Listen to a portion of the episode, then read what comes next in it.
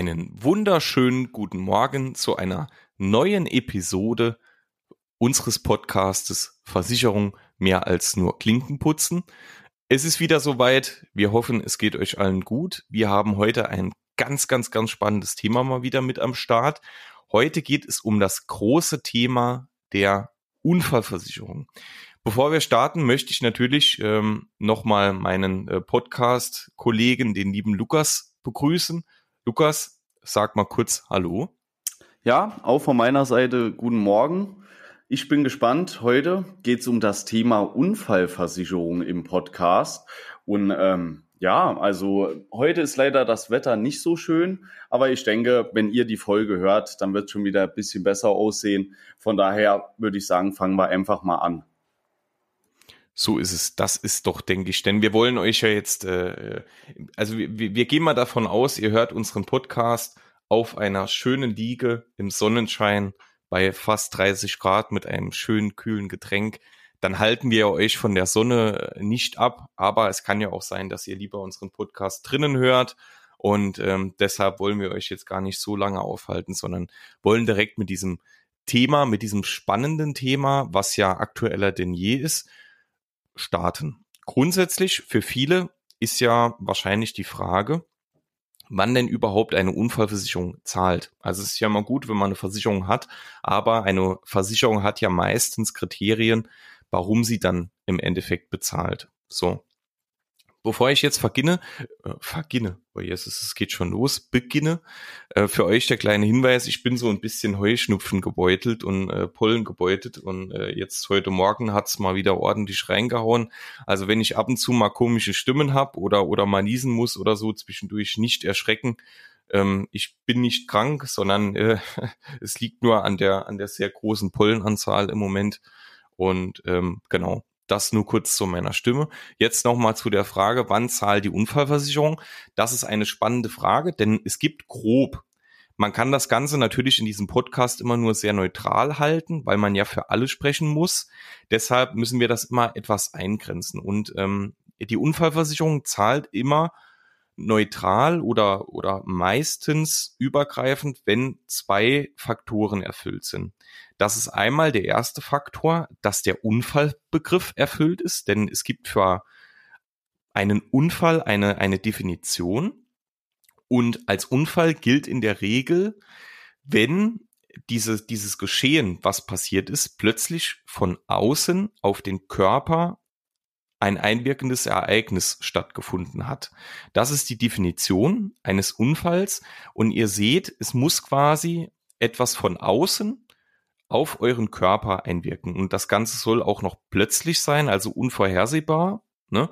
Ähm, und muss natürlich wirklich von außen auf euren Körper einwirken, damit es die Definition eines Unfalls erfüllt. So. Das ist schon mal ganz, ganz wichtig, denn ähm, für, für so eine Versicherung muss man ja einen Unfall definieren, dass man genau sagen kann, der Kunde meldet mir jetzt den Schaden, der Kunde meldet mir den Schaden, dass man eingrenzen kann, was jetzt natürlich im Endeffekt versichert ist. Da gehört einfach eine Definition dazu und das ist im Endeffekt ganz, ganz wichtig. Also plötzlich von außen auf den Körper einwirkendes Ereignis. Und dann der zweite Faktor, und der ist auch eigentlich ganz wichtig, denn da geht es um die Invaliditätsleistung, was ja so der größte Teil oder der größte Baustein einer guten Unfallversicherung ist. Wann erhalte ich denn aus dieser Invaliditätsleistung denn überhaupt Geld oder, oder Kohle, Leistung überhaupt raus? Denn dafür gibt es natürlich auch eine Beschränkung beziehungsweise ein Kriterium, denn du bekommst, du bekommst äh, Leistungen aus deiner Invaliditätsleistung erst, wenn der Gesundheitsschaden, der durch quasi den Unfall entstanden ist, voraussichtlich länger als drei Jahre bestehen wird und keine Besserung zu erwarten ist. Hier muss man sagen, hier gibt es auch wieder äh, zwischen den Unfallversicherungen Unterschiede. Also es gibt ähm, auch Versicherer, die sagen, der Schaden muss nur zwei Monate, äh, zwei Jahre bestehen oder oder sechs Monate etc. Aber so der Durchschnitt zeigt, dass der Gesundheitsschaden mindestens länger wie drei Jahre bestehen muss ne, oder wird. Ne, also wenn der Arzt uns schon sagen kann, äh, dieser Schaden wird definitiv länger als drei Jahre bestehen, dann ist ja schon dieses Kriterium erfüllt. Und wenn halt keine Besserung zu erwarten ist. Das sind so grob die Kriterien, ähm, wann eine Unfallversicherung zahlen sollte. Das sieht man auch in der Praxis und diese zwei Kriterien müssen natürlich erfüllt sein, um dann jeweils ähm, äh, Leistungen aus der Unfallversicherung zu erhalten. Mein Kollege, der Lukas, ähm, wird jetzt natürlich mit euch zusammen eine ganz, ganz wichtige Frage beantworten, denn jetzt wissen wir, was eine Unfallversicherung grob ist und wann die bezahlt, aber macht denn eine Unfallversicherung überhaupt Sinn? Und ähm, diese wichtige Frage, die ja echt wichtig ist, weil ansonsten bräuchten wir hier nicht drüber zu sprechen, die wird jetzt der Lukas mit euch beantworten. Ja, äh, ich habe noch ganz kurz zwei Anmerkungen zu der Sache vorher, auch zu der äh, äh Definition. Mal noch mal gerade zu dem Wort plötzlich, ja, also von außen plötzlich. Äh, was bedeutet das? Also hier ist es immer wichtig, es muss äh, innerhalb eines relativ kurzen Zeitraums eingetreten sein. Das heißt, so Gesundheitsschädigungen, ähm, wie zum Beispiel Dauerbelastungen im Sport, das sind halt keine Unfälle. Ne? Ach, solche krankhafte Störungen bei äh, psychische Reaktionen wie Ärger, Aufregung oder Schock sind oftmals nicht mitversichert. Ne? Also das war der eine Punkt. Und dann noch das äh, andere, die Unfreiwilligkeit, die gibt's ja auch immer noch beim Unfallbegriff. Hier ist es halt so, äh, Freitod oder Selbstverstümmelung, das fällt auch nicht unter den Versicherungsschutz. Wer jetzt aber grob fahrlässig handelt, der ist hier immer noch mitversichert. Ne? Also das noch äh, äh, gerade zum Anschluss, bevor man das andere, die andere Frage klären ist eine Unfallversicherung sinnvoll? Meiner Meinung nach ja. Es ist so, ähm, oftmals wird von vielen die Unfallversicherung als das äh, Wundermittel dargestellt oder als auch als Ersatz für eine Berufsunfähigkeitsversicherung. Ähm, hier haben wir auch vorher noch mal drüber gesprochen. Also unsere Agenturgemeinschaft sieht das hier ein bisschen anders. Eine Unfallversicherung ersetzt auf keinen Fall eine Berufsunfähigkeitsversicherung. Also das schon mal vorab. Dennoch kann eine Unfallversicherung sehr sinnvoll sein. Wieso das so ist und für wen das Ganze so ist, das werden wir euch jetzt mal erklären, ähm, weil es ist dennoch eine sehr gute Versicherung im Vergleich zu anderen. Und deswegen würde ich mal anfangen, äh, was macht eigentlich eine gute Unfallversicherung aus? Ähm, wie immer beim Thema Versicherung fängt es ja auch an mit der Versicherungssumme. Also bei der Unfallversicherung, das hat Benedikt ja eben schon gesagt, geht's äh, äh, grundsätzlich immer um die Invaliditätsleistung und die bezieht sich halt auf eure Versicherungssumme. Die Versicherungssumme, die besteht halt aus einer Grundsumme und entweder einer Progression oder Mehrleistung. Jetzt Benedikt, ähm, erklär du vielleicht gerade mal den Unterschied zwischen Mehrleistung und Progression. Also grundsätzlich ich würde jetzt, äh, würde es für unsere Zuhörer gar nicht so, so umständlich machen, beziehungsweise so, ähm, so, so schwierig, denn es gibt immer für euch zwei Modelle. Mehrleistung und Progression, wie es der Lukas schon gesagt hat. Aber es ist für euch eigentlich jetzt nicht unbedingt ausschlaggebend für eure Unfallversicherung. Also was genau der Unterschied ist, möchten wir euch jetzt nicht in dem Podcast erklären, denn das wird euch, glaube ich, überfordern, wenn man jetzt noch gar keinen, ähm, gar keinen äh, Kontaktpunkte mit mit diesem Thema hatte. Es gibt diese zwei Modelle. Diese zwei Modelle unterscheiden sich, aber machen im Endeffekt genau dasselbe, denn sie vermehren quasi eure Grundsumme, die ihr für eine Invalidität habt. Ne? Also das Ganze vermehrt, wenn, wenn es zu einer Invaliditätsleistung kommt, eure Invaliditätssumme.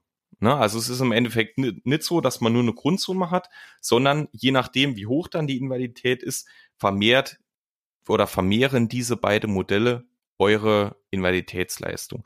Das ist so grundsätzlich genau das, was ihr jetzt erstmal wissen müsst. Was genau der Unterschied ist und was für euch im Endeffekt wichtig sein könnte oder richtig sein könnte, jetzt speziell auf euren Fall, das kann man so in der Art nicht sagen, denn ähm, wir sitzen ja jetzt nicht bei euch und wissen genau, ähm, was sind eure Kriterien für eine Unfallversicherung oder, oder was ist euch wichtig oder was macht für euch Sinn. Ähm, deshalb mal so ein ganz, ganz grober Überblick über diese Leistungsmodelle. Aber wie gesagt, ähm, wenn, wenn ihr in einer Beratung sitzt und hier macht es auch immer Sinn, dass man sich das Ganze mal anhört in einer, in einer ähm, wirklichen Beratung und dann auch mal schaut, macht so eine Unfallversicherung überhaupt für euch Sinn? Wird euer Berater euch den Unterschied nochmal ganz, ganz sicher und vor allem auch verständlich erklären, so dass ihr auch genau erkennt, was sind die Unterschiede? Grundsätzlich kann man sagen, da gehen wir aber auch später nochmal drauf auf, äh, äh, drauf ein, ich bin ein sehr, sehr großer Fan von, von Progression. Was aber Progression bedeutet, nochmal genau, denn da gehen wir später nochmal näher drauf ein. Das erklären wir dann euch äh, in, in, der, in dem übernächsten Punkt, ist das, glaube ich.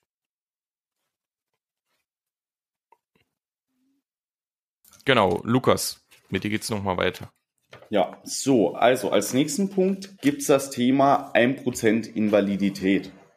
So, was bedeutet das? Ähm, es gibt auch hier wieder je nach Versicherer und je nach Tarif äh, verschiedene Leistungsmodelle.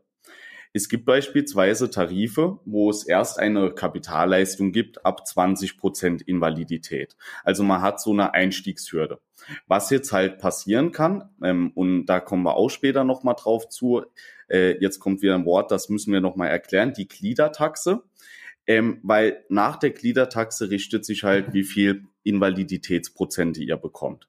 Wenn ihr jetzt als Beispiel 20 Prozent Mindestinvalidität vereinbart habt, dann sieht's halt so aus, ähm, wenn ihr jetzt zum Beispiel einen Milzriss habt nach einem Autounfall und die Milz hat beispielsweise 20 Prozent in der Gliedertaxe eures Versicherers, dann kann es halt passieren, dass ihr durch Vorschäden an der Milz unter die 20 Prozent kommt und hier halt keine Kapitalleistung erhaltet von eurem Versicherer. Also das nochmal zu dem Punkt Invalidität. Äh, sehr wichtig hier auch in bestehenden Verträgen einfach mal drüber gucken, sollte direkt bei dem Punkt nebendran stehen und dann halt auch, wenn ihr darüber nachdenkt, sowas abzuschließen, immer gucken, ist es ab einem Prozent oder habe ich hier eine Einstiegshürde. Genau. Und wie Bendig gesagt hat, äh, kommt jetzt der nächste Punkt nochmal Progression. Äh, was ist das genau? Äh, genau, so, also Progression, um das nochmal näher zu erläutern. Also wir sind immer aus der Praxis Fans von Progression, aber es gibt, wie gesagt, auch, auch äh, Kunden, wo mehr Leistung mehr Sinn macht. Ne? Ähm, aber man muss das halt je nachdem immer beim Kunden wirklich schauen, was im Endeffekt mehr Sinn macht. Größtenteils ist das immer die Progression, weil eine Progression einfach dafür sorgt, dass du bei schweren Behinderungen ein Vielfaches der Versicherungssummen bekommst. Also genau das, was wir eben schon gesagt haben. Das führt quasi dazu, ähm, dass deine Versicherungssumme je nach Invaliditätsgrad ähm, vermehrfacht ne, oder, oder äh, im Endeffekt dann vervielfacht. Und das ist ja quasi das Wichtige, dass es nicht nur bei der Grundsumme bleibt, sondern ähm, dass du im Endeffekt ja dann wirklich ähm, aus der Grundsumme dann angepasst äh, mit deinem Invaliditätsgrad dann auch wirklich die, die passende äh, Invaliditätszahlung bekommt. So. Das ist grundsätzlich Progression. Man, man kann sagen, dass ähm, Progressionswert ähm, geht, glaube ich, äh, so das niedrigste, Lukas, du kannst mich gerne verbessern, was es so in der, in der Branche gibt, ist so eine 200er, 225er äh, genau. Progression genau. und das geht bis 600 grundsätzlich, was man so neutral sagt, als Mittelwert, was man sagen kann, was interessant in den meisten Fällen ist, ist, dass man äh, ungefähr von einer Progression äh, 225 oder 350 Prozent empfiehlt. Aber das ist auch immer abhängig von den Kundengesprächen. Ne? Also da muss man wirklich sagen, es kommt auf jeden Kunden dann im Endeffekt an. Man kann nie da so einen Mittelwert finden und jetzt wirklich sagen, äh, das ist für jeden Kunden wichtig oder das ist für jeden Kunden äh, im Endeffekt empfehlenswert. Also da muss man, äh, muss man immer schauen, was passt im Endeffekt für den Kunden. Jetzt für euch im Endeffekt als, als Beispiel, dass man das Ganze versteht. Wenn ihr jetzt eine Invaliditätsleistung, eine Grundsumme von 100.000 abschließt und ihr eine eine äh, äh Progression von 350 Prozent auswählt, dann bekommt ihr quasi das 3,5-fache der versicherten Grundsumme. So, mit 100.000 kann man das sehr, sehr gut rechnen. 100.000 mal 3,5 würdet ihr quasi eine Auszahlung von 350.000 Euro bekommen. So, das beschreibt Progression ganz, ganz kurz. Wie gesagt, Progression ist ein Thema, kann man eigentlich stundenlang drüber sprechen. Wir wollen es aber ja für euch nicht zu so kompliziert machen, eher anschaulich. Deshalb ein ganz, ganz kurzer ähm, ja, eine ganz, ganz kurze Anekdote zu dem Thema Progression. Aber wie gesagt, die Unterschiede zu Mehrleistung und was genau Progression ist, wird euch dann natürlich euer Berater nochmal in der, in der äh, Unfallberatung und der, der Beratung zur Unfallversicherung nochmal genauer erklären. Lukas, du darfst nochmal das Steuer ergreifen. Ja, Äh, das nächste Thema, Todesfallleistung. Das ist jetzt ein bisschen anders da, als man sich das vorstellt, wenn man da in äh, seinen Versicherungsvertrag reinguckt, weil äh, Todesfallleistung in der Unfallversicherung macht man nicht wirklich, um Beerdigungskosten oder so zu tragen. Natürlich ist es schon so, dass ein ähm, Tod durch Unfall beziehungsweise die Familie nochmal anders da trifft, weil es einfach plötzlicher ist da kann das dann schon helfen. Aber das ist nicht äh, der alleinige Grund, weshalb man eine Todesverleistung in die Unfallversicherung mit reinpacken sollte oder kann. Ähm, sondern es ist so, wenn jetzt ähm, abzusehen ist, dass die Invalidität bestehen bleibt und sich euer Gesundheitszustand nach einem Unfall nicht mehr verbessert, dann kann man euch dank der Todesfallleistung einen Vorschuss auf die Invalidität zahlen. Weil wie Benedikt am Anfang schon gesagt hat, ist halt meistens erst nach einem Jahr genau klar, okay, bleibt jetzt noch was zurück oder nicht. Und wenn es jetzt schon, ich sage jetzt mal zu 80, 90 Prozent klar ist, beziehungsweise der Arzt sagt, okay, ähm, es wird wahrscheinlich nicht mehr besser, dann könnt ihr halt einen Vorschuss in Höhe der Todesverleistung erhalten. Grundsätzlich, ähm, wann bekommt ihr eine Todesverleistung, wenn es jetzt wirklich so wäre, dass Unfalltod vorliegt? Ähm, hier ist es so, wenn ihr innerhalb eines Jahres nach dem Unfall an unfallfremden Ursachen verstirbt und ihr hättet eine Invaliditätsleistung bekommen, dann bekommen die Hinterbliebenen diese Invaliditätsleistung. Ist es aber so, dass ihr ähm, nach dem Unfall innerhalb eines Jahres an den Unfallverletzungen verstirbt, dann bekommen die Hinterbliebenen nur die vereinbarte Todesverleistung. Hier ist es halt immer ganz wichtig bei Unfalltod, dass man dem Versicherer innerhalb von 48 Stunden Bescheid sagt. Äh, das ist äh, äh, auch gesetzlich wieder so geregelt, weil dann der Versicherer die Möglichkeit haben muss, halt eine Obdukt äh, Obduktion vornehmen zu lassen, falls halt jetzt nicht eindeutig klar ist, ob es eine unfallbedingte bedingte Todesursache war. Genau, das ist das Thema Todesverleistung. Ähm, jetzt das Wort, das ich eben schon benutzt habe, nochmal erklärt von Benedikt, das Thema Gliedertaxe. Gliedertaxe, ein, äh, also Gliedertaxe ist für mich, äh, Lukas, du wirst mit Sicherheit das Ganze verstehen, so ein typischer Versicherungsbegriff. Gliedertaxe ja, kann man ja, absolut ja. sonst nirgendwo benutzen, außer im Bereich der Versicherung. Gliedertaxe Lukas hat es ja eben schon kurz erwähnt. Gliedertaxe ist eigentlich ganz, ganz einfach zu erklären. Ihr nehmt euch fast jedes Körperteil, das ihr an eurem Körper habt, schreibt daneben eine Prozentzahl und davon bekommt ihr also so die Prozentzahl, die daneben steht. Beispielsweise, hier steht jetzt kompletter Arm und ähm, 70 Prozent daneben. Dann bekommt ihr wenn euer Arm komplett geschädigt ist durch den Unfall, also euer Arm ist jetzt wirklich, euer Arm hat eine Invalidität und ist dauerhaft geschädigt und ihr könnt den Arm so wie vorher nicht mehr nutzen, dann bedeutet, ihr bekommt von eurem Arm 70 Prozent eurer Invaliditätsleistung. So. Da sind wir jetzt auch schon wieder bei dem Thema Progression und Mehrleistung. Es gibt ja bei Progression und Mehrleistung auch immer Schritte, dass man sagt, ähm, man bekommt Mehrleistung oder, oder äh, Progression ab 50 Prozent, ab 70 Prozent etc. Und das ist natürlich, spielt jetzt hier immer eine Rolle. Ne? Also man, man nimmt diese Prozentzahl von der Invaliditätsleistung und diese Summe bekommt ihr dann. So. Das hat man einfach da deshalb gemacht, weil man ja diesen Schaden nicht immer, also man will das ja neutral und vor allem gerecht für jeden beurteilen. So, ich kann jetzt aber nicht sagen, ähm, der Herr Philippi bekommt für seinen Arm 90 Prozent und ich bekomme für meinen Arm, der geschädigt ist, nur 60 Prozent. Das wäre total unfair. Deshalb hat man gesagt, man legt oder jeder Versicherer legt eine Gliedertaxe auf die auch dem Kunden ausgehändigt wird. Also das steht auch in den Versicherungsbedingungen. Und das seht ihr genau, wenn irgendwas geschädigt wird. Egal, das geht übers Auge, über den Geruchssinn, Geschmackssinn, über die Extremitäten, über die Finger, Zehen, alles Mögliche, ähm, gibt es einen genauen Prozentwert, was jedes Körperteil oder jede, jede, äh, jeder Sinn im Endeffekt in der Unfallversicherung für einen Wert hat. Und da habt ihr ja schon eine grobe Vorstellung, je nachdem, was da für ein Unfall passiert, wie viel von ihrer, äh, von eurer Unfallversicherung, eurer Invaliditätsleistung dann ausgezahlt wird. Hier sollte man halt immer drauf schauen, dass die Gliedertaxe einfach gut ist. Da kann man sich auch gern mal ein bisschen erkundigen, dann auch mit Hilfe des Internets, weil es gibt hier wirklich große Unterschiede. Ne? Also es gibt Versicherer grundsätzlich, die versichern ein Auge, dann in der Gliedertaxe mit 50 Prozent. Es gibt aber auch Versicherer, die versichern ein Auge mit 80 Prozent. So. Und ähm, im Endeffekt, das ist natürlich immer, also man sollte hier schauen, dass man äh, immer einen guten Mittelwert findet. Und wenn ihr euch da nicht sicher seid, dann würde ich auch immer den Berater, der bei euch sitzt, den Fachmann, den Experten auch wirklich danach fragen. Denn wenn es ein guter Experte ist und wirklich auch ein vertrauensvoller Experte, wird er euch auch sagen, was er selbst von eurer Gliedertaxe äh, äh hält. Denn die meisten Experten, die meisten äh, Berater, die kennen sich im Markt aus und wissen, ist die Gliedertaxe marktfähig, ist die gut und wenn man da auch wirklich dann mal ehrlich zum Kunden ist, ähm, dann wird der euch das auch sagen. Ne? Oder wird euch sagen, ähm, das ist vielleicht ein bisschen niedriger, dafür ist das ein bisschen höher.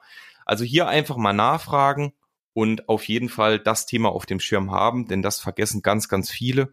Und das ist immer ein bisschen schade, denn das ist ja wirklich ausschlaggebend dafür, was ihr dann im Endeffekt bei einer Invalidität dann ausbezahlt bekommt. Genau.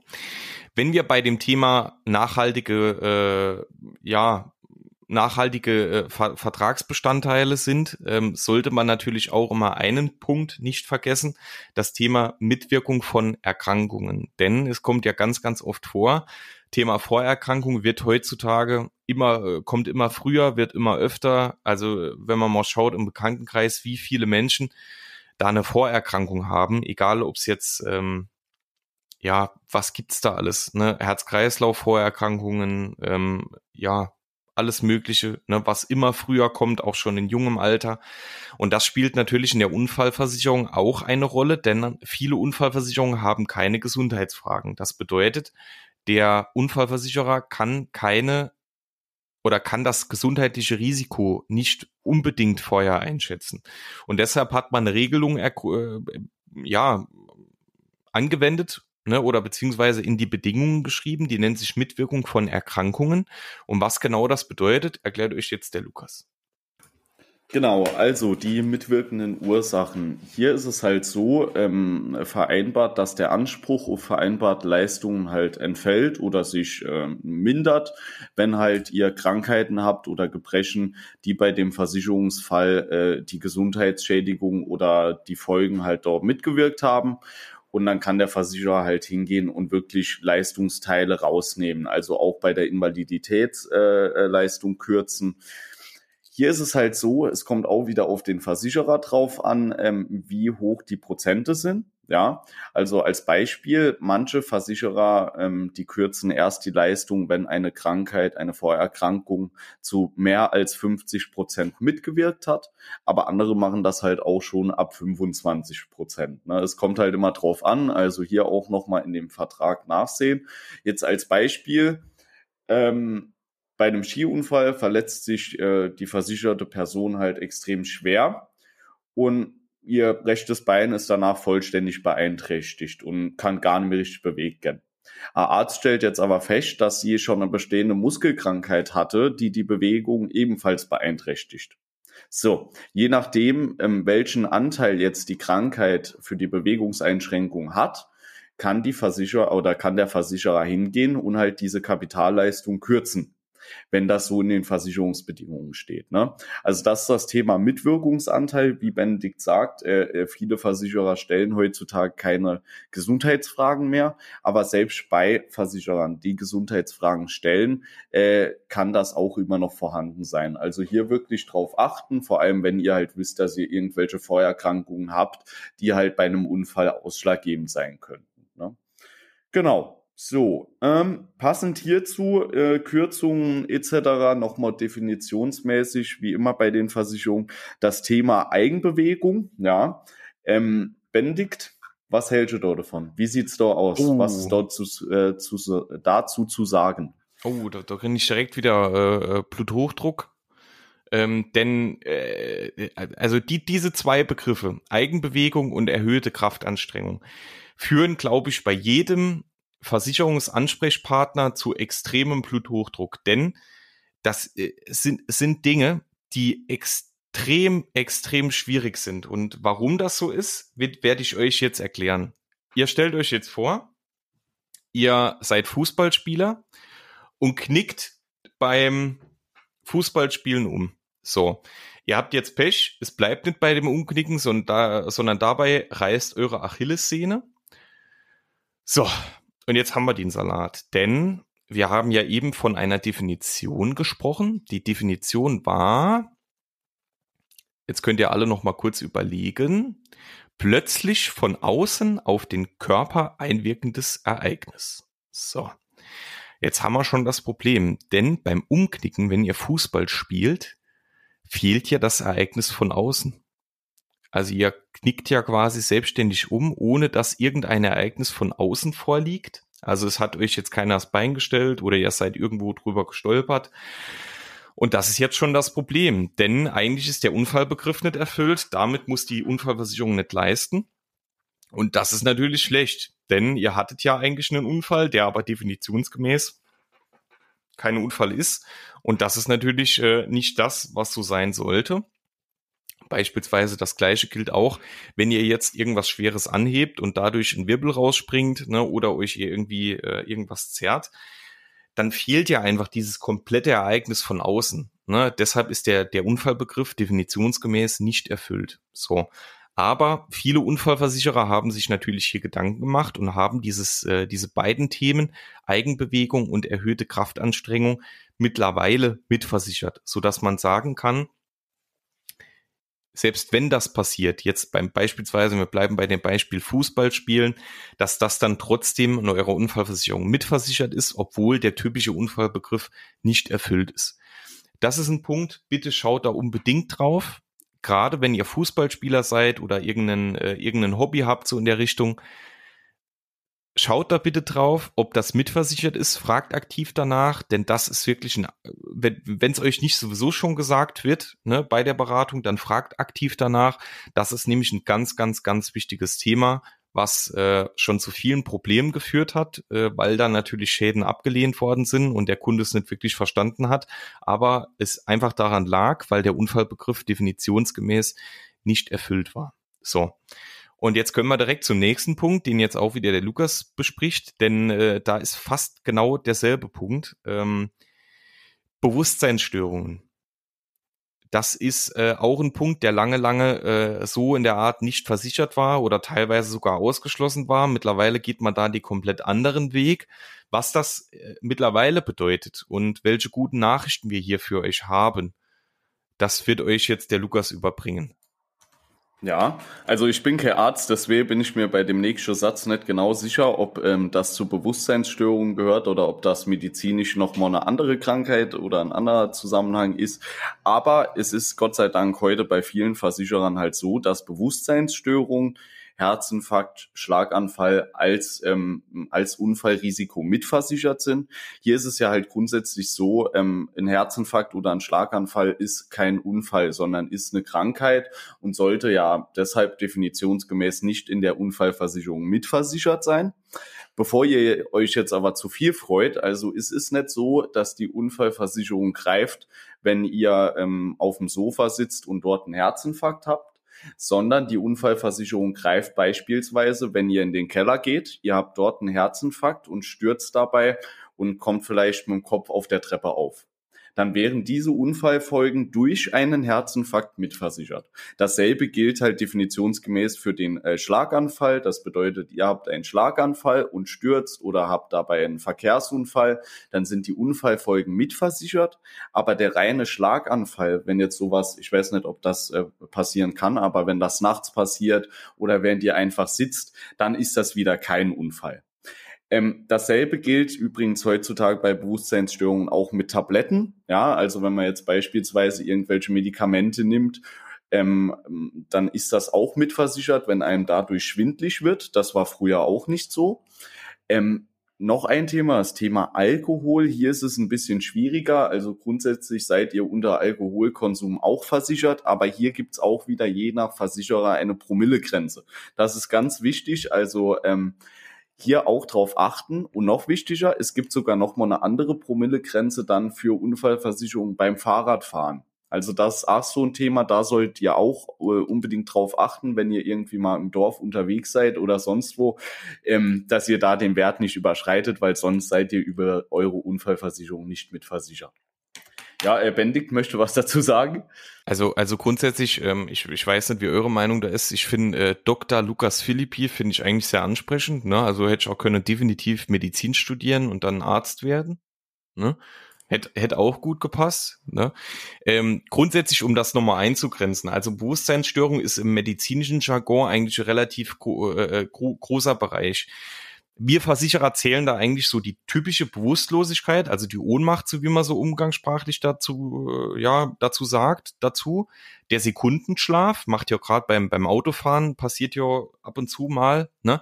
Dann Epilepsie, also das typische Krampfanfallgeschehen und halt, wie Lukas sagt, Herzinfarkt und Schlaganfall. So, wenn dadurch ein Unfall entsteht, ne, Lukas hat ja eben schon das Beispiel genannt, ist das bei guten Tarifen mitversichert. Also hier auf jeden Fall auch immer drauf schauen, weil ähm, das natürlich ähm, ja schon, schon wichtig ist. Wie gesagt, hier immer drauf denken. Jetzt beispielsweise ähm, bei Epileptikern, also die wirklich diese Vorerkrankung Epilepsie haben, spielt natürlich hier je nachdem dann auch wieder der Mitwirkungsanteil eine Rolle. Ne?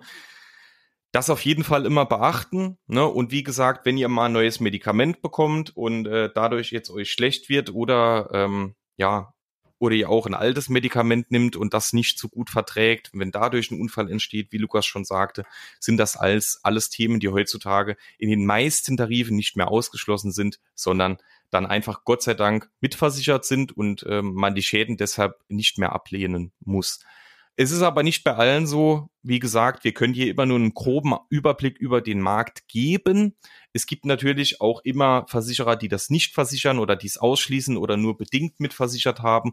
Also hier auf jeden Fall immer gezielt danach schauen.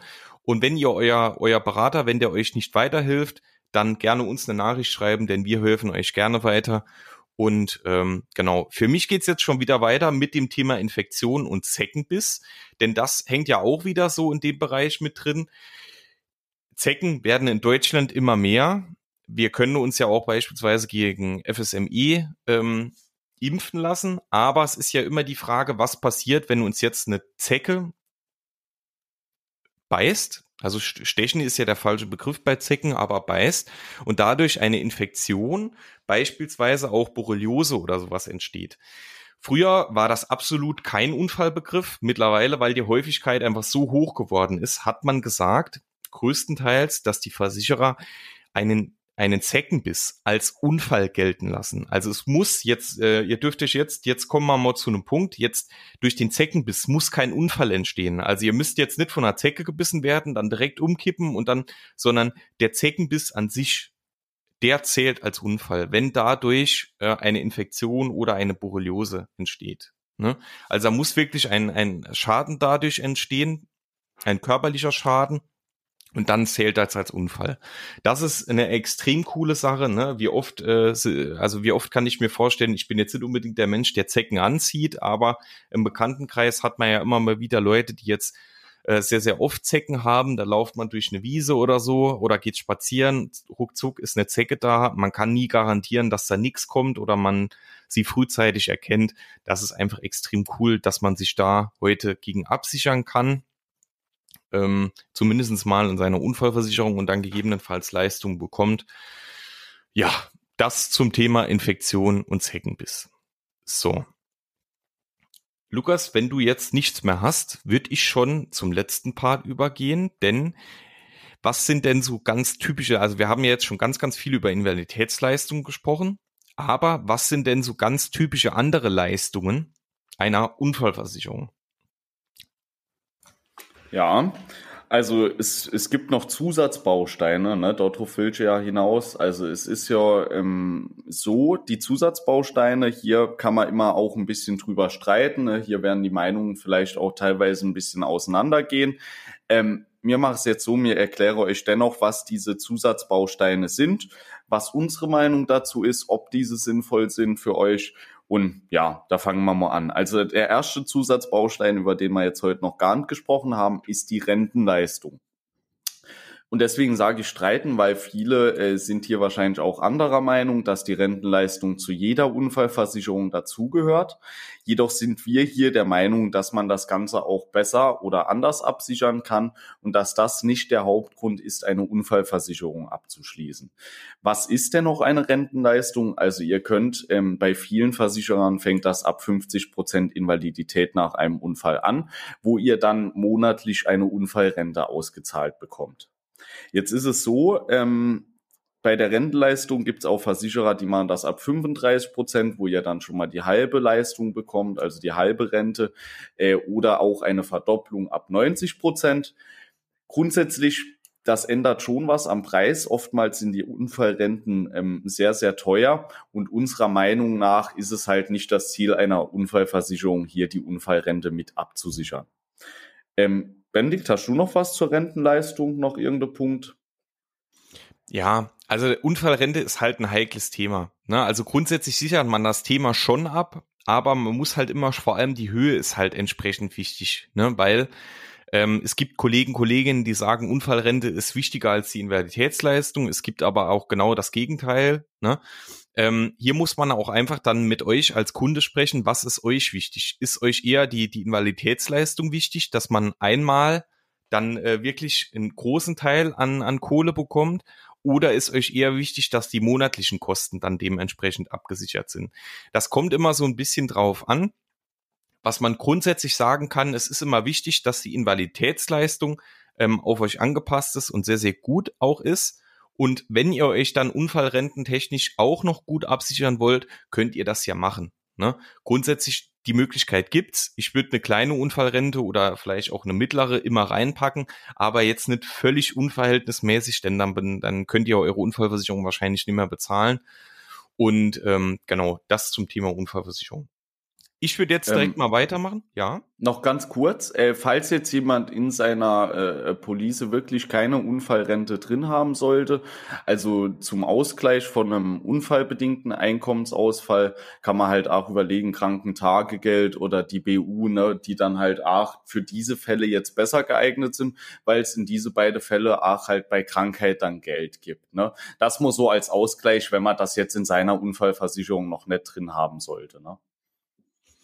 Genau. Also ich würde jetzt grob ähm, direkt schon mal mit den nächsten zwei Punkten weitermachen. Das ist einmal Krankenhaustagegeld und einmal Krankentagegeld.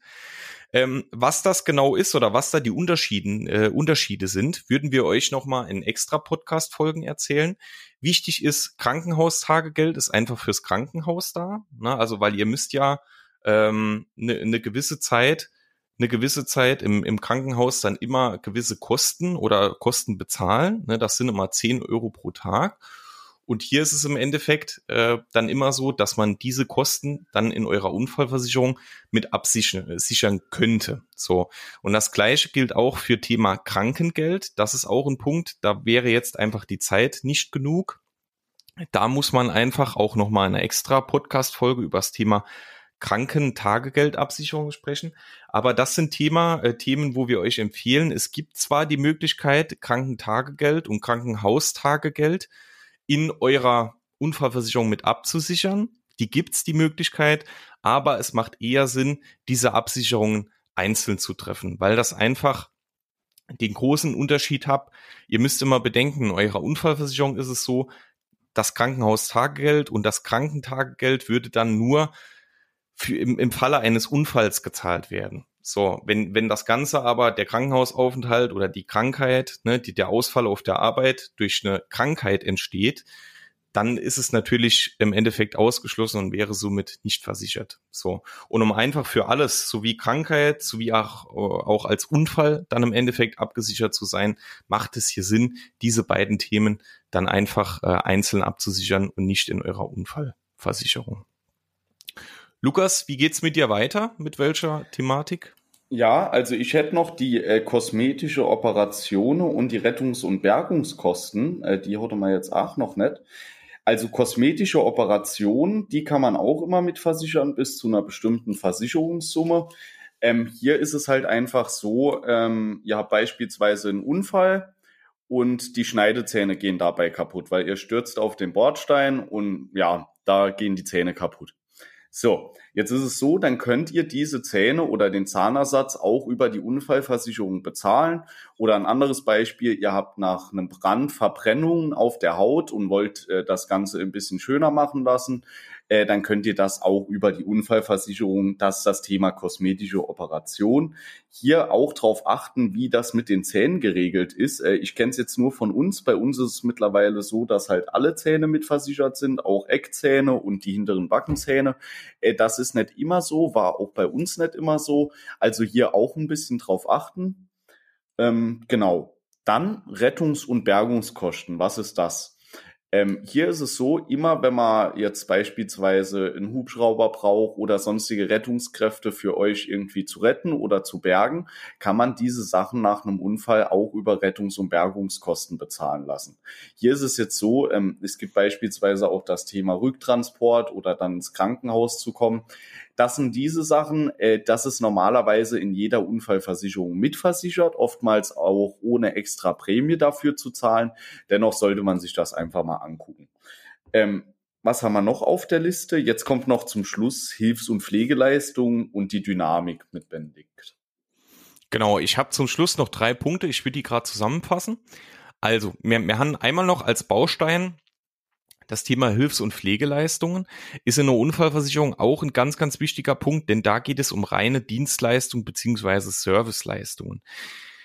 Grundsätzlich ist es so, ihr habt einen Unfall, dann ist es ja schon mal toll, ähm, wenn ihr finanzielle Leistungen bekommt. Aber viele Versicherer haben natürlich im Endeffekt auch gesagt, es macht ja auch Sinn, wenn wir unseren Versicherungsnehmer im Endeffekt nach einem Unfall dann auch unterstützen können. Beispielsweise mit einem äh, Fahr Fahrservice, mit einem Koch-Einkaufsservice, äh, mit einem Gartenservice, dann auch ein Service, dass man auf die Tiere aufpasst, dann beispielsweise auch so ein Überwachungsservice nach OPs, wenn ihr danach äh, nach, direkt nach Hause kommt. Ne? Das sind alles so unterstützende Leistungen. Da gibt's eine Vielzahl davon, die unterscheiden sich auch je nach Versicherer. Und die unterstützen euch dann auch nochmal praktisch nach einem Unfall. Also nicht nur die finanzielle Leistung, die ihr sowieso bekommt, sondern hier halt auch wirklich Leistungen, die euch direkt vor Ort dann nach dem Unfall auch dann, wenn ihr aus dem Krankenhaus nach Hause kommt, dann auch nochmal zu Hause unterstützt, weil ihr könnt euch natürlich vorstellen, wenn ihr jetzt irgendwie beide Beine gebrochen habt oder oder auch einen Arm äh, oder nur ein Bein oder ihr nicht mehr hören könnt, dann wird es natürlich schwierig, äh, dann im Endeffekt so sein Leben nochmal komplett so durchzugehen. Also mit, äh, mit Kochen, mit Einkaufen, mit Wäsche. Da braucht man am Anfang Unterstützung und äh, das geben euch die meisten Unfallversicherer oder die meisten Versicherer in dem Fall. Also hier, das ist ein Punkt, den würde ich immer empfehlen, der Lukas bestimmt auch. Also hier auf jeden Fall immer reinschauen, ähm, ob es sowas gibt und im besten Fall dann natürlich auch wählen. Dann der nächste Punkt ist das Thema Dynamik. Das kennt ihr wahrscheinlich schon aus den, aus den letzten Folgen. Mit der sogenannten Dynamik erhöht sich die versicherte Summe jedes Jahr um einen bestimmten Prozentsatz.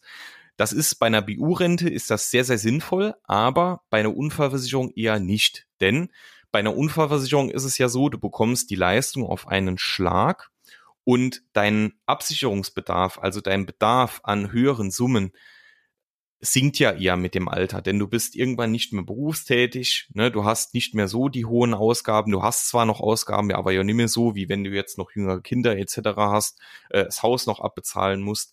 Deswegen verringert sich dein Absicherungsbedarf und deshalb macht es ihr in den meisten Fällen keinen Sinn, eine Dynamik zu wählen. Und dann haben wir noch den letzten Punkt und dann sind wir auch schon so weit durch ist dieses Thema Beitragsrückgewehr. Kam ganz, ganz stark in den letzten Jahren, dass man einfach gesagt hat, der Kunde ist ja so typische Frage vom Kunden, wenn mir jetzt über meine komplette Laufzeit äh, kein Unfall passiert, bekomme ich dann irgendwie Geld zurück. Gibt's, die Möglichkeit gibt's bei Versicherern, aber das hat einen riesigen Nachteil, denn Erstens werden die Beiträge um ein Vielfaches höher, einfach nur, weil du die Möglichkeit hast, dann äh, später deine Beiträge gegebenenfalls nochmal zurückzubekommen. Und die Rendite, also der Zinssatz, ähm, was mit deinen Beiträgen passiert, der ist so niedrig, dass die Rendite am Ende oft äh, maximal unterirdisch ist. Ne? Also das, was du im Endeffekt äh, nochmal rausbekommst, ist meistens viel weniger als das, was du einbezahlt hast, beziehungsweise es passiert überhaupt nichts mit deinen eingezahlten Beiträgen. Deshalb würden wir davon abraten, macht eigentlich keinen Sinn. Ähm, also es gibt aktuell noch keinen Tarif, meiner Meinung nach, wo man jetzt sagen könnte, da macht das Sinn. Muss man natürlich auch immer drüber schauen, aber das waren jetzt so die Zusatzleistungen, auch mal ein grober Überblick über das Thema Unfallversicherung. Lukas, hast du noch irgendwas beizutragen, bevor wir jetzt den Podcast, die Episode beenden? Ähm, nee, eigentlich nur noch abschließend, vielleicht einmal zusammenfassend, ist Unfallversicherung sinnvoll? Ähm, also aus meiner Sicht auf jeden Fall. Ich denke, da stimmt mir Benedikt auch zu. Ähm, man muss halt immer gucken, was versichert man. Es ist eigentlich wie immer, was versichere ich, wieso versichere ich das Ganze und wie versichere ich es. Ich denke, ihr habt jetzt einen guten Überblick darüber, was ist überhaupt eine Unfallversicherung mitversichert, ähm, was ist das Ziel dahinter. Und ja, also guckt noch mal über eure Unfallversicherung drüber und wenn ihr noch keine habt, denkt darüber nach, ob es nicht für euch auch sinnvoll ist. So ist es. Das denke ich doch auch. Und ähm, wir hoffen, euch hat die Episode natürlich wieder gefallen. Ihr konntet viel Versicherungswissen mitnehmen. Lasst uns gerne wieder ein Feedback, eine Bewertung da. Schreibt uns gerne. Wir wünschen euch ganz, ganz viel Spaß beim Hören. Wünschen euch natürlich, da es ja wieder Freitag ist, ein wunderschönes Wochenende. Heute im, im Saarland soll es äh, Unwetter geben. Ich bin mal gespannt, ob es wirklich so schlimm ist, wie, wie erwartet. Das hoffen wir aber mal nicht. Aber ich denke, am Wochenende wird auch nochmal die Sonne kommen. Deswegen genießen wir natürlich auch so ein bisschen das Wochenende. Vielen Dank fürs Zuhören nochmal. Genießt die Zeit. Bis zum nächsten Mal. Ciao, ciao. Auch von meiner Seite noch einen schönen Tag und vielen Dank fürs Zuhören. Ciao.